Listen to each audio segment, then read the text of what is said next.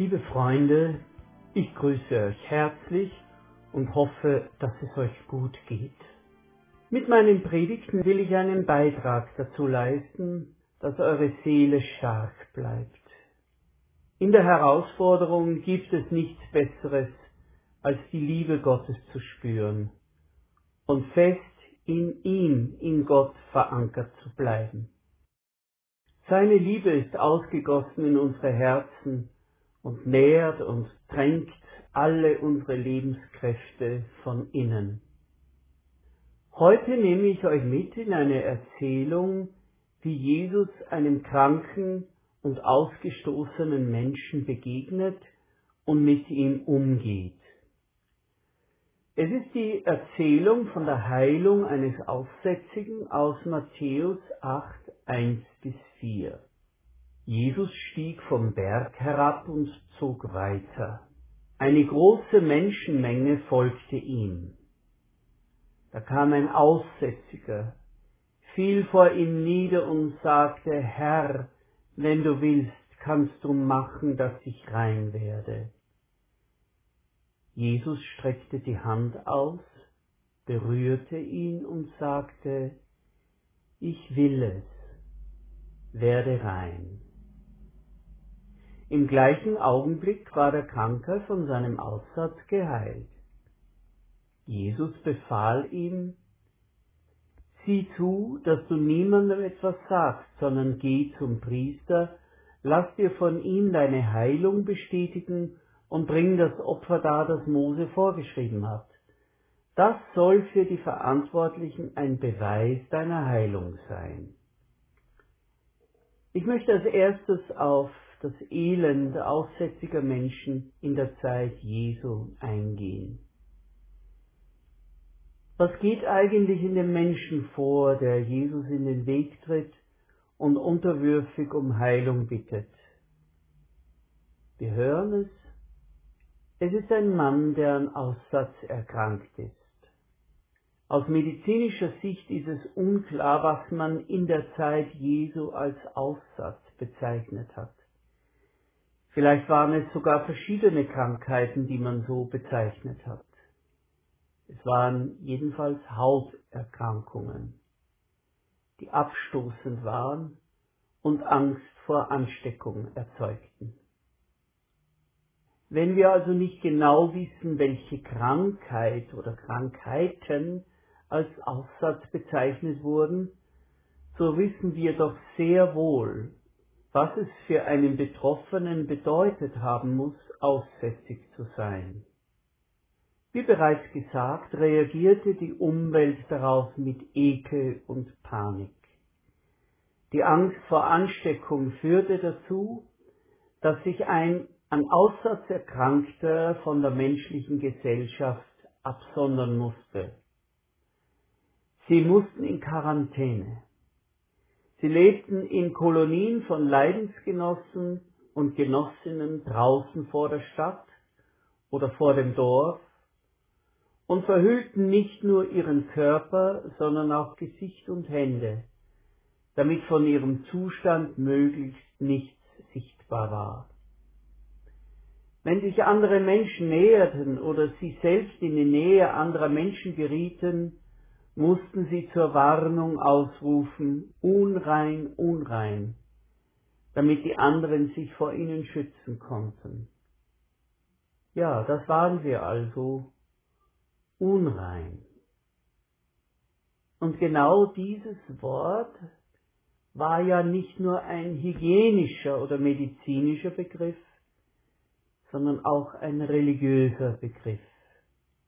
Es wird zwar nirgendwo in den Heiligen Schriften gesagt, dass Gott diese Menschen von sich stößt, aber der Begriff unrein stellte doch die bohrende Frage, ob sie von Gott angenommen oder verworfen waren. In den Bereich des Heiligtums, wo Gott angebetet und erfahren wurde, durften sie jedenfalls nicht. Dieser Zugang war ihnen versperrt. Die Wirklichkeit des Kranken, der sich vor Jesus zu Boden wirft und um Heilung bittet, die Wirklichkeit, die sein Leben gnadenlos brandmarkt, lautet Ich bin ekelig und abstoßend. Ich bin gefährlich für andere. Was für ein Leben. In unseren Breiten kennen wir das, was man als Aufsatz bezeichnet hat, nicht mehr. Aber auch unter uns gehen Menschen mit dem Urteil und Selbstbild herum, ich bin ekelig und schmutzig. Die anderen suchen vor mir das Weite. Ich darf niemand an mich heranlassen. Vielleicht ist es auch heute eine ansteckende körperliche Krankheit, eine Infektion oder eine weithin sichtbare Erkrankung. Es können aber auch ganz andere Dinge sein. Das Selbstbild, ich bin unrein, kann sich aus sehr verschiedenen Ursachen herausbilden. Ein Mann erzählte mir, er sei ein uneheliches Kind und seine Mutter habe ihm mehrmals gesagt, sie hätte gewünscht, er wäre bei der Geburt gestorben. Schrecklich. Schreckliche, zerstörende Worte. Eine Frau erzählte mir, ihr Vater hätte alles versoffen und sie und ihre Geschwister waren im Gerede der Leute, die Kinder von dem Säufer, der seine Familie ins Elend gebracht hatte. Das war für sie eine tiefe Schande. Sie schämte sich für ihre Familie. Ich frage mich manchmal, wie es Menschen mit dunkler Hautfarbe geht oder Menschen, denen man ansieht, dass sie Roma sind. Wie tief dringt das ein? Die Worte, die Ablehnung, die Blicke, das Gefühl, abgestempelt zu sein und eben nicht aus seiner Haut zu können, wie die Aussätzigen, die auch nicht aus ihrer Haut konnten. Wie lang kann man standhalten und stolz sein auf sich? Wann beginnen die Worte tiefer einzudringen und die Seele zu vergiften? Sexueller Missbrauch bei Kindern bewirkt schrecklicherweise, dass sie sich beschmutzt, unrein vorkommen, oft ein ganzes Leben lang. Sie fühlen sich irgendwie schuldig, dass das passiert ist. Frauen, die durch Vergewaltigungen gegangen sind, sagen ähnliches, dass sie lange das Gefühl des Ekels an sich trugen, sich schmutzig und abstoßend vorkamen. Das also sind Beispiele für Menschen heute mitten unter uns, die sich wie Aussätzige fühlen, schmutzig, unrein, weniger wert als andere. Und sie reagieren auch so wie die Aussätzigen damals. Einerseits verhüllen sie sich, ziehen sich zurück, damit man vielleicht nichts merkt von ihrer versteckten Unreinheit. Oder sie geben laute Signale, unrein, unrein. Das muss nicht heißen, dass sie offen über ihre Not sprechen.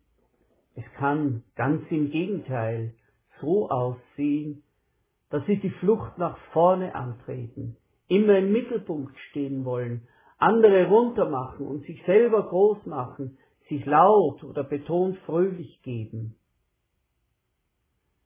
Doch hinter der Maske verbirgt sich das Leid und die Unsicherheit, vielleicht auch Selbstverachtung. Schauen wir wieder auf Jesus und den Mann. Alles, was wir bisher gelernt haben über das Schicksal des Mannes, bliebe ziemlich trist, wenn nicht, ja wenn nicht Jesus in das Leben dieses Menschen getreten wäre. Eine erste Beobachtung liegt auf der Hand. Jesus lässt den Unreinen an sich heran. Es gibt in dieser Begebenheit auch nicht den geringsten Hinweis darauf, dass Jesus vor diesem Kranken zurückweicht, dass die Angst vor Infektion, dass Verachtung, Ablehnung, Zurückstoßung wie die Menschen sie damals quasi mit der Muttermilch aufgesogen haben, ihn aus dem Gleichgewicht gebracht hätte. Da kam ein Aussätziger, fiel vor ihm nieder und sagte, Herr, wenn du willst, kannst du machen, dass ich rein werde. Jesus streckte die Hand aus, berührte ihn und sagte, ich will es, werde rein. Lassen wir das doch noch kurz auf uns wirken. Jesus lässt den Mann an sich heran, weicht nicht zurück, wird nicht unsicher, panisch, er ekelt sich nicht. Jesus berührt ihn, hat keine Angst vor Ansteckung, hat keine Angst, ihm nahe zu sein. Vielleicht ist es lange her, dass dieser Mann sich ernst genommen fühlte. Jesus nimmt ihn ernst, nimmt seine Bitte ernst, nimmt ihn als Mensch ernst.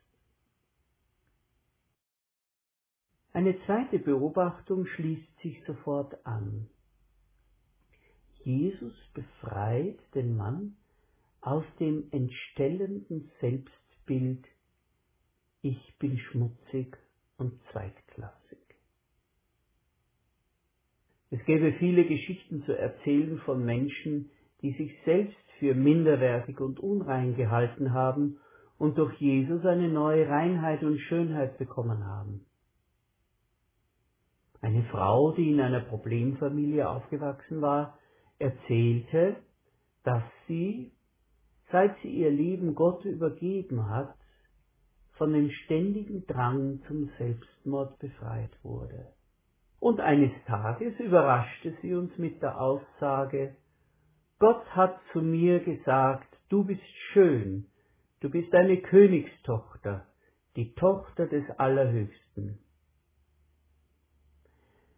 Niemand von uns wusste, dass diese Frau sich innerlich so hässlich gefühlt hatte. Aber das war nun überwunden. Sie wurde von ihrem ganz speziellen Aussatz geheilt.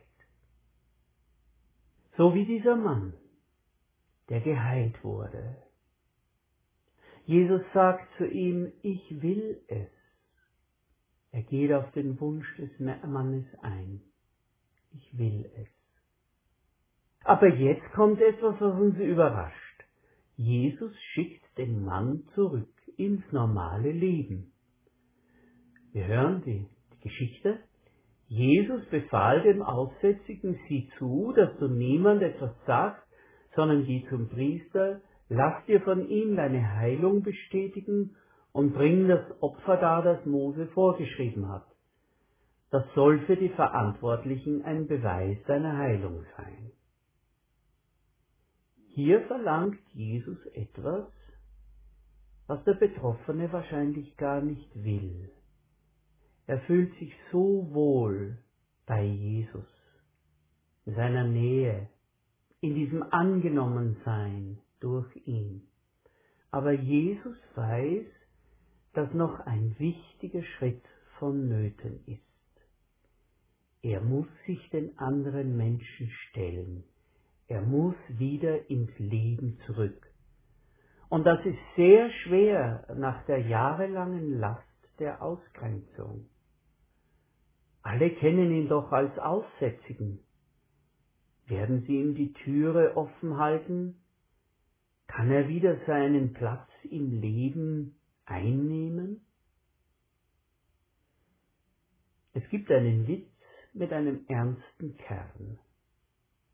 Ein Mann kommt zum Psychiater, er glaubt, er sei eine Maus und getraut sich nicht mehr vors Haus wegen der vielen Katzen. Nach vielen Sitzungen ist der Ratsuchende so weit, dass er sagt, ich bin keine Maus, sondern ich bin ein Mensch. Sie sind geheilt, sagt der Psychiater und entlässt den Mann. Nach wenigen Augenblicken stürzt der Klient in heller Aufregung wieder in die Praxis und stößt heraus, draußen sitzt eine Katze. Ja, aber Sie wissen doch, dass Sie ein Mensch und keine Maus sind. Ja, sagt der Mann, ich schon, aber die Katze? Wir müssen uns dem Leben stellen. Das gehört dazu, wenn wir heil werden. Jesus nimmt auch uns diesen Schritt nicht ab. Zu dem Mann sagt er, geh zum Amtsarzt, lass dir bestätigen, dass du vom Aufsatz genesen und nicht mehr ansteckend bist, und lass dich gesund und arbeitsfähig schreiben. Ja, es gibt auch heute viel Aussatz, sichtbar am Körper oder unsichtbar an der Seele. Menschen, die daran leiden, fühlen sich schmutzig, zweitklassig, abstoßend. Andere gehen ihnen aus dem Weg. Sie finden nicht die Nähe, die sie suchen und die ihnen Sicherheit geben würde. Das gräbt sich immer tiefer ein und wird zum Ich-Gefühl, zur Lebenslast. So bin ich eben. Jesus heilt den Aussatz. Er weicht nicht vor dem zurück, was wir an uns als abstoßend erleben. Er berührt uns. Er sieht uns in die Augen und nimmt uns als Menschen ernst. Er bildet den Kontakt zur Liebe Gottes, die so stark ist, dass wir durch sie neu entdecken, wer wir sind. Geliebte, liebenswerte Söhne und Töchter Gottes, geschmückt mit Gewändern des Heils, wie Braut und Bräutigam, gekrönt mit Gnade und Barmherzigkeit.